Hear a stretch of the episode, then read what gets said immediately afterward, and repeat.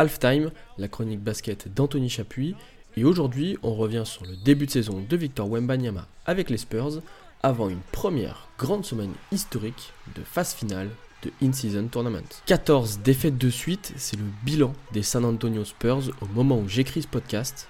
Doit-on s'inquiéter pour Victor Wembanyama? Souvenez-vous, on avait tous annoncé il y a quelques mois que Victor était tombé dans la meilleure franchise possible, celle des Spurs de San Antonio. La meilleure car celle de Greg Popovich, celle qui a instauré au sein de son fonctionnement une vraie organisation Spurs, avec un style de jeu, une stabilité et un coaching qui lui est propre. Combien de franchises peuvent s'en vanter? Warriors, Heat, Boston et les Lakers, mais pas plus. Pourtant, aujourd'hui, San Antonio pointe à la dernière place du classement de la conférence Ouest et sort d'une série de 14 défaites de suite. Seul Détroit fait plus, avec ses 17 défaites de rang. Alors, est-ce que c'est inquiétant pour la progression de notre numéro 1 draft, Victor Wembanyama? Eh bien pour moi, absolument pas. Il faut pas oublier qu'il joue dans l'une des pires équipes de la NBA. Ses coéquipiers sont tous de très jeunes joueurs. Ils ne sont que 4 à avoir plus de 5 ans d'expérience dans la ligue. Les Spurs sont aussi l'effectif le plus jeune de toute la NBA avec une moyenne d'âge de 23 ans et demi. Et malgré un effectif en claire reconstruction, les Spurs possèdent quelques joueurs prometteurs comme Devin Vassell, Jeremy Sohan ou Keldon Johnson. On n'est pas du tout sur des profils de superstars. Sachez que Victor Wembanyama est déjà le meilleur scoreur, le meilleur rebondeur, le meilleur intercepteur et le meilleur contreur de l'équipe. Dans les stats, il est déjà partout. J'aimerais attirer l'attention sur un échec des Spurs en ce début de saison, l'expérience Jeremy Sohan comme meneur de jeu. C'est impossible, ça ne marche pas, et pour cause, c'est pas un meneur. Et on le voit dès que Trey Jones, qui lui est réellement un meneur, est sur le terrain. L'équipe joue mieux, car il est capable d'organiser le jeu, annoncer des systèmes, bref, être un meneur quoi.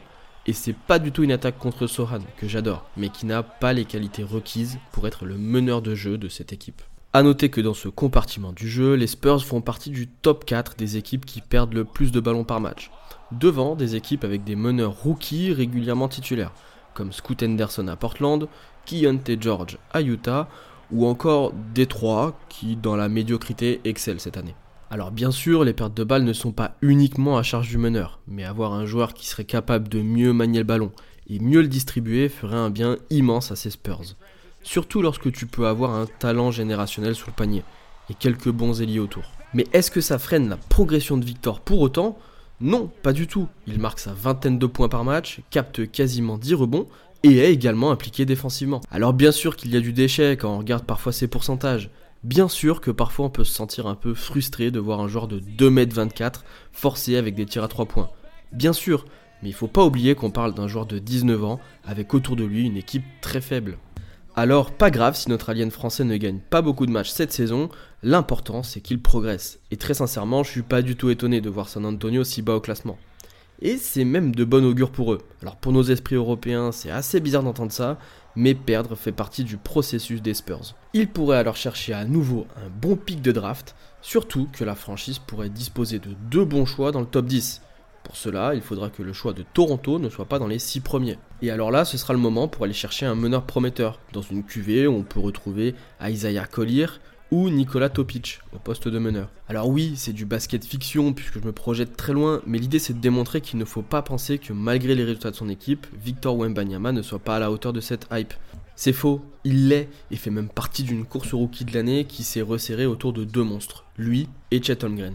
Et pour voir San Antonio gagner autour de lui, ça va prendre du temps, le temps de construire une équipe, comme OKC l'a fait autour de Shai Gilgeous Alexander, ou Sacramento autour de D'Aaron Fox, que ce soit par la draft, ou par des trades. Mais en tout cas, ça prendra du temps. Son nombre de victoires, au final, ne signifie pas grand chose. Kevin Durant et LeBron James ont tous deux perdu 15 de leurs 20 premiers matchs dans la ligue. Kobe Bryant, lui, ne tournait qu'à 5 points de moyenne. Et Stephen Curry seulement 11 points après leurs 20 premiers matchs. Victor Wembanyama, lui, individuellement, est déjà au niveau de la NBA. Alors profitons-en, car ce n'est que le début. Cette année, la NBA inaugure un nouveau format. Parce que si pour certains la NBA ce n'est déjà pas simple à comprendre, c'est pas cette compétition qui va simplifier les choses. Après le play-in instauré en 2021, le commissionnaire Adam Silver a annoncé cet été que le In-Season Tournament allait faire son arrivée en NBA cette saison. Alors le In-Season Tournament, c'est quoi? L'idée part d'un constat très simple. Dans la plupart des sports US, les phases finales se jouent sur une série de matchs. En NBA, pour remporter une série de playoffs, c'est au meilleur des 7 matchs. En 2020, la saison NBA est stoppée par le Covid, après une soixantaine de matchs sur les 82 que doivent jouer chaque équipe. La NBA décide ensuite de terminer la saison à Orlando, dans une bulle sanitaire saine, avec uniquement les équipes qualifiées ou qui peuvent encore se qualifier en playoff. Et après quelques matchs de reprise, Portland et Memphis ont exactement le même bilan. Pour les départager, la NBA organise un match entre les deux équipes où le vainqueur ira en playoff. La NBA et ses fans découvrent les matchs à élimination directe. C'est ce qui inspirera le play-in, instauré dès la saison suivante, mais aussi le In-Season Tournament, une idée qui germe dans la tête d'Adam Silver depuis plusieurs années. L'idée, c'est également de dynamiser cette fin d'année civile. Une fois la hype du début de saison passée, la ligue cherche à fidéliser son public, notamment pour les audiences, face à la rude concurrence de la NFL aux États-Unis. Du début de saison jusqu'aux affiches de Noël, la période paraît un peu creuse pour le citoyen américain qui n'est pas un immense fan d'une équipe ou de la ligue. Il va donc se rabattre naturellement sur la NFL. Vu de France, ça peut paraître étonnant, mais il faut pas oublier que le foot US reste beaucoup plus populaire que la NBA aux États-Unis. Dans un premier temps, on a vu ces dernières semaines une phase de poule où tous les matchs comptaient également pour la saison régulière. Alors, premier avis des Américains sur les phases de poule, est bien plutôt mitigé. Nous autres Européens, on connaît plutôt bien dans nos sports, avec la Ligue des Champions de foot notamment.